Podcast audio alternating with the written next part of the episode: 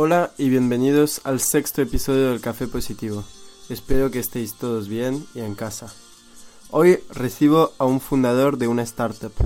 Llevo unos años interesados en este ámbito y con ganas de montar proyectos así. Tuve la suerte de hacer mis preguntas a Jordi Payarés y recibir respuestas y consejos de alguien que ya lleva unos cuantos proyectos. Antes de dejaros con el episodio, quería añadir que Jordi, junto a Francesc, otro invitado del Café Positivo, han creado un nuevo proyecto para ayudar a los sanitarios durante esta crisis. No dudéis en miraros el Instagram del proyecto Health Warriors y darles mucho apoyo. Tampoco os olvidéis de seguir al Instagram El Café Positivo para saber cuándo saldrán los siguientes episodios. Os deseo una buena escucha del episodio. Hola Jordi, bienvenido al tercer episodio del Café Positivo. Eh, estamos aquí en un estudio de, música, primera vez que tengo condiciones tan profesionales. Cuéntanos un poco dónde estamos y qué haces aquí en, en, este lugar. Bueno, primero de todo, muchísimas gracias por la invitación. Eh, yo soy Jordi Pallarés, eh, soy fundador y CEO de, de, una startup que se llama Musiclist. Primero de todo, siempre que necesites este estudio para grabar, ya sabes que esta es tu, es tu casa. ¿vale? Pero nosotros, bueno, en este caso trabajamos mucho con, con artistas, eh, artistas emergentes, entonces nuestro trabajo es estar muy cerca de ellos y qué mejor que estar cerca de ellos que donde ellos graban y donde ellos trabajan, ¿no? Entonces es muy importante estar cerca, cerca de ellos para tener feedback y saber qué tenemos que hacer mejor. ¿Hace cuánto que, hace unos dos años, ¿no? Que empezaste este proyecto, ¿cómo, cómo nació la idea? ¿Cómo, ¿Cómo empezaste con todo este proyecto? Vale, pues mira, te explico. De hecho, oficialmente empezó hace dos años, pero realmente esto viene de un trabajo eh, previo. Yo, eh, bueno, soy ingeniero informático, estaba estudiando en la uni y siempre son cosas muy teóricas, ¿vale? Entonces lo que intenté es encontrar algo que me gustase, con lo que los fines de semana yo pudiese aplicar la teoría que me habían enseñado en clase y ver si realmente, pues, hostia, tenía sentido lo que, lo que me explicaban, si era útil o no. Obviamente me di cuenta que sí, porque estudiando ingeniería, bueno, yo creo que de hecho el tema de programación en todos los colegios se debería enseñar como mínimo a programar unas nociones básicas. Creo que te da una perspectiva muy, muy distinta. Y a partir de ahí empecé a crear Music List sin ninguna visión de negocio, únicamente como hobby los fines de, los fines de semana. Fue algo pues, que fue creciendo poco a poco. Durante los años de la carrera, cada vez que aprendía, podía mejorar la, la plataforma y es lo típico pues, que como emprendedor siempre te pasa que cuando miras atrás y miras tres semanas antes, dices, hostia, ¿cómo podía ser que esto estuviese así, que era fatal, ¿no? Y en tres semanas te parece que has cambiado una barbaridad y en tres semanas más vas a volver a, a cambiar, ¿no? Entonces un poco tenía esta, esta sensación, fue creciendo poco a poco, yo acabé la carrera, hice un máster y estaba trabajando en, en, una empresa como ingeniero informático, estuve trabajando en Londres en, en una startup y Musically seguía, seguía creciendo, ¿no? Y entonces comparé los números y vi que realmente en la startup que estaba trabajando, que justamente había sido adquirida por una empresa americana, hostia, Musiclis habían algunos KPIs, algunas métricas que eran mejores. Y únicamente le estamos dedicando el fin de semana. ¿no? Entonces ahí fue una puerta a decir, yo creo que le podemos, podemos buscar un sentido, podemos buscar un modelo de negocio y a partir de ahí trabajarlo. Entonces fue en el momento, que esto hace dos años, enero del 18, que eh, empezó formalmente Musiclis, dejé el trabajo de Londres, me vine a España y, y, empezamos esta aventura. Y has hablado de, de programación en los colegios. ¿Cuándo, ¿Cuándo, empezaste tú con la programación, con este interés? Eh, surgió bastante de mí, ¿vale? En el colegio, de hecho, no me hablaron nunca de programación. Lo más programación que hacíamos era Excel, o sea, con esto te lo digo todo. Eh, entonces, formalmente, la primera toma de contacto que tuve fue en la universidad, pero en realidad, pues, hoy en día yo creo que se ha democratizado el acceso al conocimiento, entonces todo el mundo pues, puede ir a Udemy, puede ir a YouTube y adquirir unas nociones básicas. ¿no? Sí, la verdad es que yo con todo esto del interés que tengo por las startups y por los proyectos, estoy entendiendo con ideas que tengo que es un freno no poder programar, aunque ahora hay muchos... Hay, muchos, hay, hay muchas ayudas para lanzar proyectos sin saber programar, pero siempre está bien aprender y es algo que me gustaría he mirado muchas cosas online, pero aún es difícil aprender solito detrás del ordenador. Pero no sé si has oído hablar de una cosa que se llama Le Wagon, ¿No? que es un bootcamp de dos meses y donde aprendes las bases. ¿Tú crees que podrías haber empezado un proyecto de startup como tú estás solo, no? Eh, bueno, ahora, ahora, mismo somos dos, dos empleados. Ahora sois dos, pero empezaste tú solo haciendo tú desde la base esto, o sea, lo, lo construiste todo tú eh, gracias a tus nociones de programación, ¿no? Sí, pero también te digo creo que esto ha ido cambiando mucho, ¿vale? Hace unos años, si no tenías web y que para tener web necesitabas un ingeniero informático, ¿vale? Era una barrera de entrada importante. Hoy en día todos ya tenemos dispositivos móviles, todo el mundo sabe que es una eh, push notification de WhatsApp, etc. Entonces, como se ha democratizado todo y el acceso es mucho más fácil, hoy tú vas a Google, pones web gratis y puedes crear una web muy simple que te ayude a validar el MVP que tú quieres. ¿no? Y pongo un ejemplo y nosotros, por ejemplo, con, el modelo de negocio que estamos haciendo, lo hemos hecho. No hemos necesitado ningún ingeniero para validarlo. Hemos creado una landing, una web muy básica, que básicamente explicamos lo que queremos hacer y hay un botón que pone comprar. Cuando tú apretas comprar, salta un botón que envíes un mail. ¿vale? En realidad no estás comprando. Pero lo que medimos es el porcentaje de, de, de conversión de la gente que ha apretado y de las visitas que han habido. Si esto ves que no es un 1% y es un 33%, es que hay interés. Hacia... Hay interés y tiene sentido invertir. Entonces, desde mi punto de vista, después de muchos años y haber aprendido mucho, la tecnología no lo es todo, depende del proyecto, pero no generalmente. Y puedes empezar con un Google Forms y una vez tengas algo validado, entonces sí que tiene sentido poner dinero y buscar ingenieros. ¿Cómo era la primera versión de Musiclist? La primera versión de Musiclist, ridícula. Eh, la primera versión de Musiclist era un Excel eh, con los nombres de las canciones que habían en las listas. Únicamente era eso. No podías escuchar música, no podías hacer nada y era un PDF extraído de un Excel que ahí estaba todo. O sea, sí, que proponías las listas que al final es lo que seguís haciendo claro. con muchísimo más desarrollo, pero la idea principal sigue, sigue siendo la, la esencia es la misma, la esencia es la misma, pero insisto, es que es muy importante, pero hay mucha gente y muchos emprendedores y nosotros somos los primeros que a veces nos olvidamos y cometemos este error, pero antes de invertir hay que validar y validar, hay gente que dice, no, es que si no tengo 30.000 euros no puedo validarlo.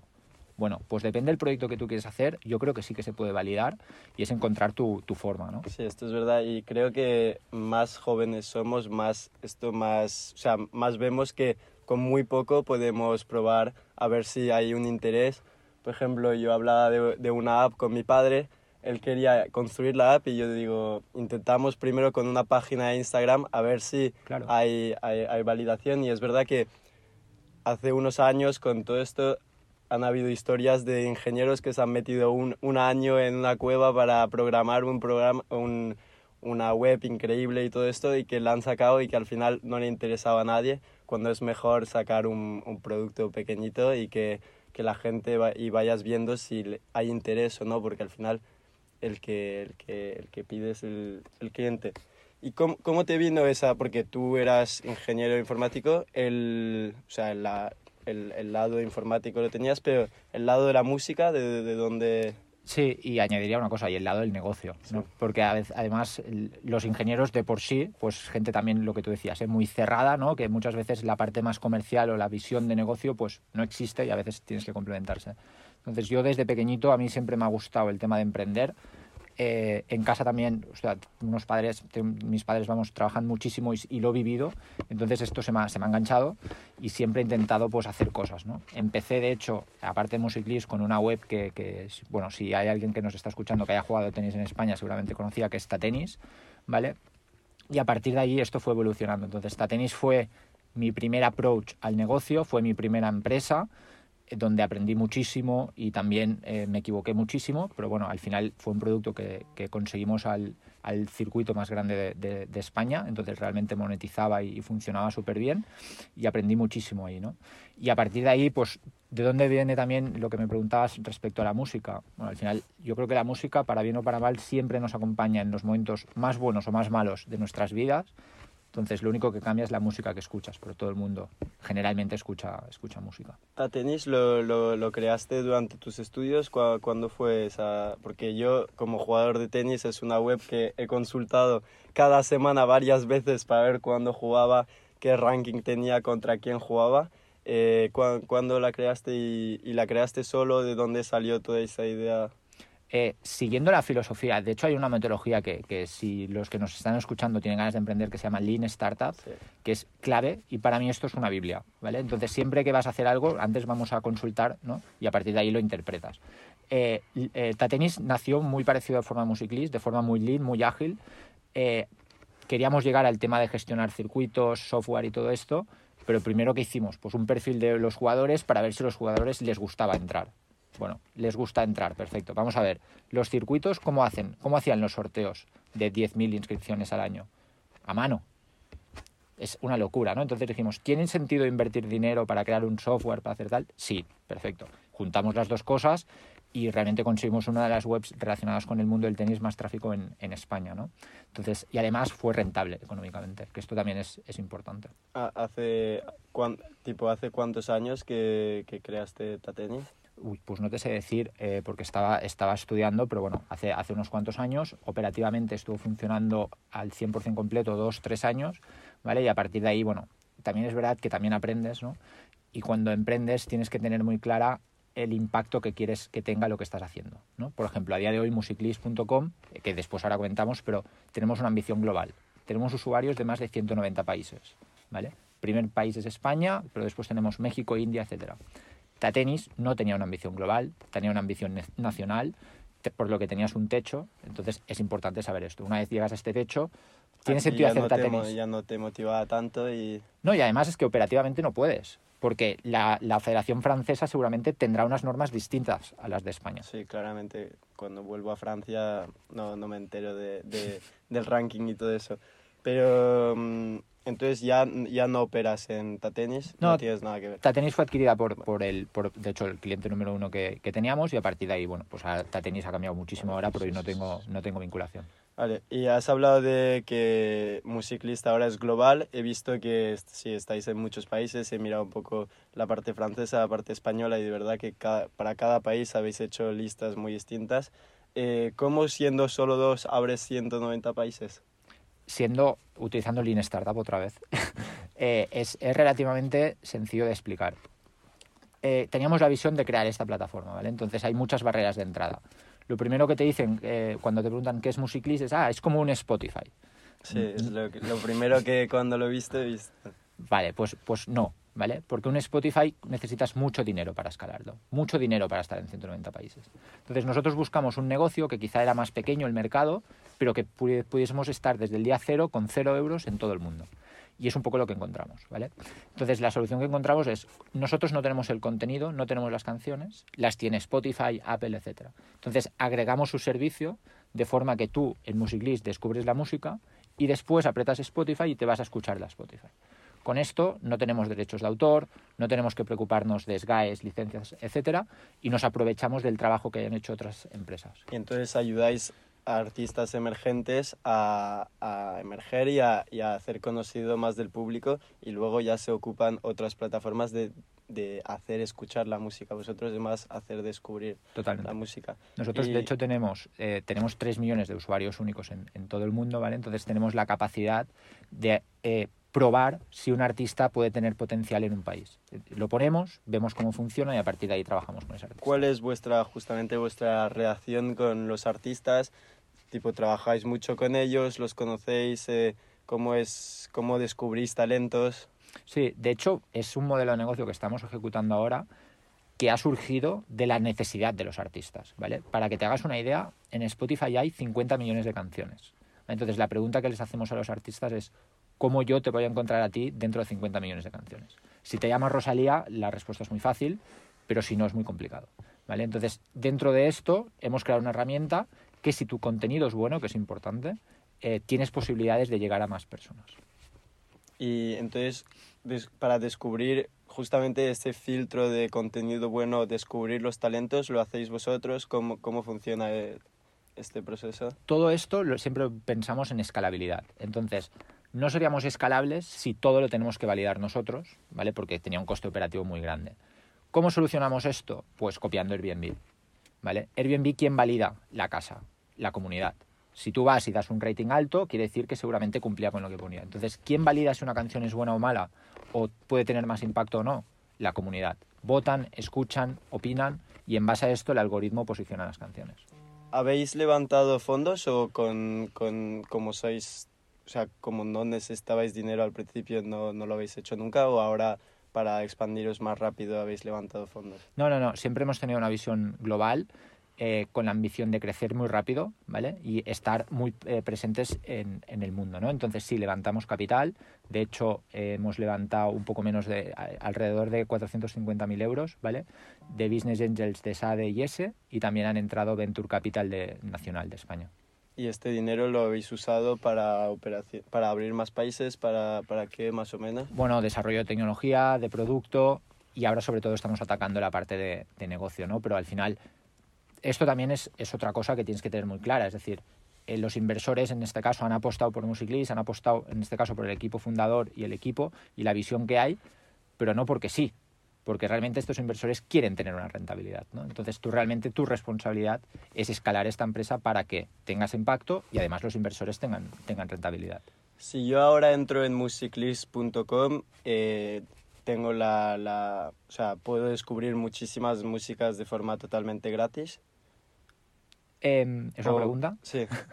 Eh, no, no queremos estar catalogados aquí, ¿vale? Porque cuando hablamos de música gratis, entonces ya te puedes pisar con Spotify, etcétera. Y no tenemos la música. Por lo tanto, nos, nos categorizamos como una plataforma donde tú puedes conocer, conocer la música actual más trending y los artistas emergentes. Pero a partir de ahí ya te vas a Spotify a escucharlo. Y entonces, ¿cómo mm, vosotros, cómo, cómo ganáis dinero? Con los artistas, ¿vale? El usuario final, obviamente, si el contenido no es nuestro, no vamos a cobrarle, ¿vale? Pero sí que los artistas al final hacen campañas de marketing con nosotros y nosotros les ayudamos, pues por ejemplo, estamos trabajando con un artista de Nueva York que quería abrir el mercado de Europa. Vamos a probar en España, ¿no? Entonces tenemos la capacidad de forma muy sencilla de explicarle a este artista de Nueva York cuál es el mejor país primero para abrir y dónde tiene que dedicar los recursos. como vosotros tenéis muchísimos usuarios interesados con la música, sois pues una plataforma donde los artistas quieren ser vistos y para eso os pagan a vosotros un, un, un cierto Correcto. dinero. Y añado, añado, a, lo que, a lo que comentas el conocimiento del consumo de la música. Porque al final, pues os va a parecer una tontería, pero si el Barça gana o pierde, esto tiene un impacto en el consumo de la música. Y entonces esto nosotros lo vemos. Entonces un lanzamiento, pues no es lo mismo hacer un lunes a las 9 de la mañana que un viernes a las 8 de la tarde. Todo depende del momento y de lo que pasa en ese sitio. Sí, o sea, vosotros conociendo muy bien al consumidor de música sois una ayuda para los artistas básicamente y eso es lo que hacéis pagar. Correcto, es el modelo de negocio. Y a nivel más personal, a través de, bueno, hace más de dos años porque empezó siendo un side project un poco, ¿cuándo han sido los momentos más duros con más dudas de decir, uy, igual no es tan bonito como me lo esperaba o, momentos así más, más complicados? Sí, yo aquí o sea, soy súper sincero en este aspecto. ¿eh? Es decir, la historia ideal quizá existe, pero yo no la he visto, creo que existe pocas veces. Entonces, en el momento en que consigues inversión, pues nosotros la primera ronda de 135.000 euros que, conseguimos, eh, me llevé más de 40 noes de inversores. Entonces, claro, cuando te llevas 40 noes de inversores a casa, claro, cuando te vuelves dices, hostia, ¿estaré yo loco? O realmente qué pasa aquí, ¿no? Después acabas entendiendo que todos los nos es un camino para llegar al, al un sí que necesitas, ¿no? Entonces, tienes que ser muy perseverante, tener las cosas muy claras, ¿vale? Dejarte aconsejar, pero también encontrando el balance con lo que tú quieres encontrar, ¿vale? Y entonces esto, mm, vamos, no te diariamente, pero muy frecuentemente creo que yo como mínimo como emprendedor lo, lo vivo y si haces mención también a un poco los momentos más duros, la historia de Musiclis no todos eh, no tan bonito, ¿no? Eh, de hecho, recientemente tuvimos, tuve que despedir al, al 80% de la plantilla, ¿vale? Porque estábamos yendo hacia una dirección que era tecnología y producto y no ganábamos dinero, ¿no? Y realmente el mercado nos pidió monetizar. Entonces, pues una de las decisiones más duras que, que yo he tenido que tomar como mínimo como, como CEO de Musiclis es tener que eh, despedir al 80% del talento que tú tienes porque realmente la empresa, si va para ahí, va para un mal camino.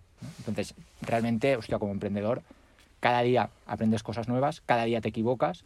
Lo importante es no equivocarte con lo que ya te has equivocado. Y habiendo estudiado ingeniería, informática, no estás preparado a despedir un 80% de tu plantilla. ¿Cómo crees que podríamos estar preparados a estos momentos más duros? ¿Crees que, que tenemos una buena formación? ¿Cómo, cómo podríamos intentar prepararnos a, a, la dureza del emprendimiento, porque al final, claro, un, un, chaval como yo de 18 años que se interesa por el emprendimiento ve a todos los founders americanos super successful, pero no ve todo el lado así más oscuro de la startup igual más, más pequeñas o todo esto y todo el lado todo el lado oscuro o, o, más duro que hay que pasar para, para llegar a esos éxitos? ¿Crees que hay un- alguna forma de prepararse o hay que vivirlo? Bueno, pues honestamente, bueno, hay que vivirlo, obviamente. Nadie, bueno, yo al menos no estaba preparado y creo que es muy difícil estar preparado para estas cosas, ¿no? Pero escuchar, y en este caso escuchar podcast, te lo, yo honestamente como mínimo lo hago y es súper útil, ¿no? Porque escuchas, pues por ejemplo, en los momentos estos difíciles de los que hablábamos, que ya hemos salido de ahí, pero en los momentos estos difíciles, pues escuchas la historia de Instagram y te das cuenta que Instagram inicialmente no es lo que es hoy. Era otro negocio totalmente distinto. O Slack, que salió a bolsa recientemente, Slack salió de una empresa que iba a cerrar y les quedaban, no sé si 200 mil dólares y los inversores dijeron, no, no, no me los devuelvas, haz lo que quieras, pero quiero un negocio. Y crearon Slack y hoy está en bolsa, ¿no?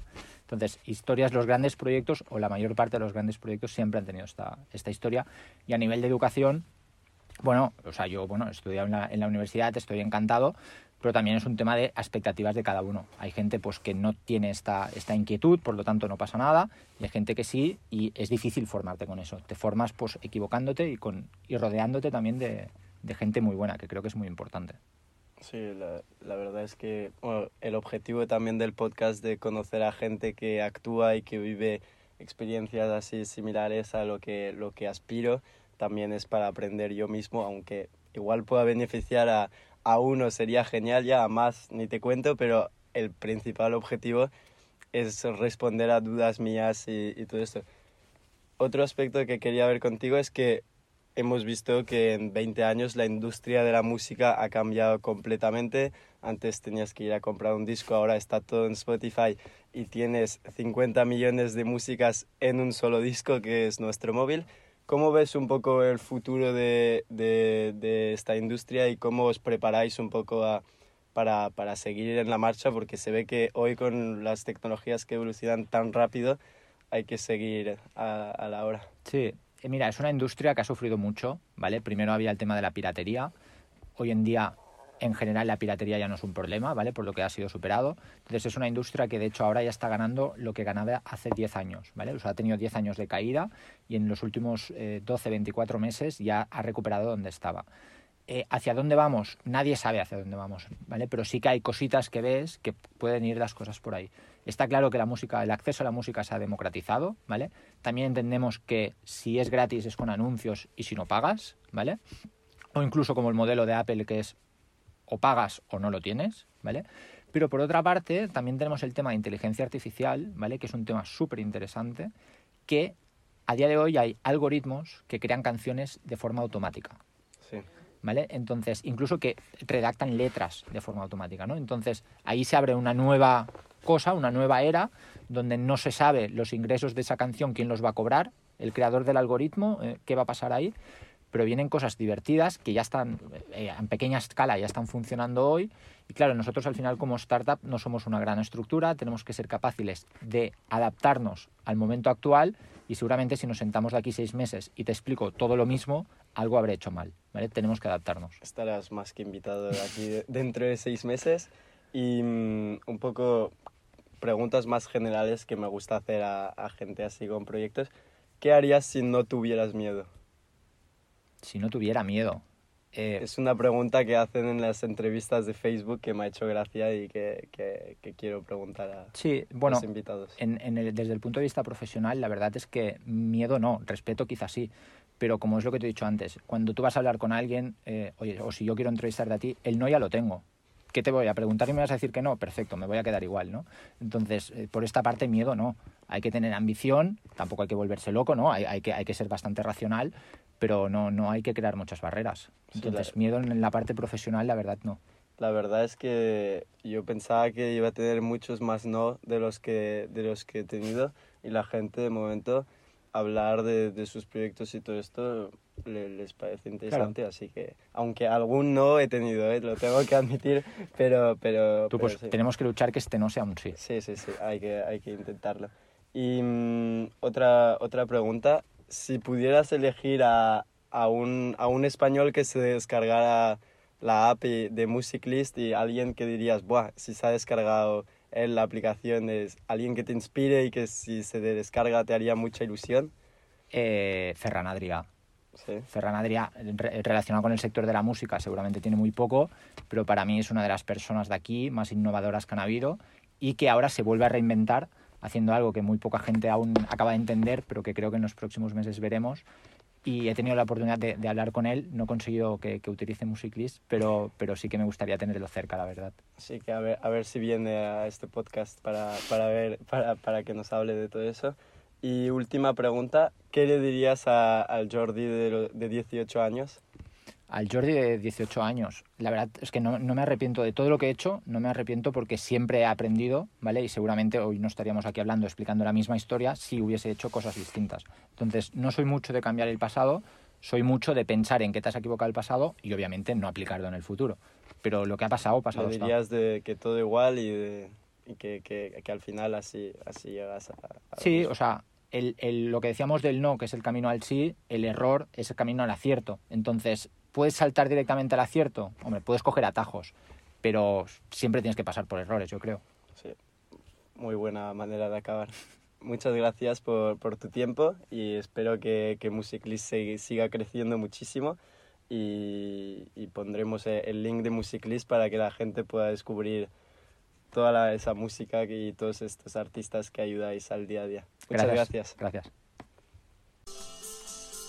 Espero que os haya gustado el episodio. Si es el caso, no dudes en recomendar este podcast a tus amigos para pasar el rato durante la cuarentena. Hasta pronto para un nuevo episodio y un abrazo muy fuerte.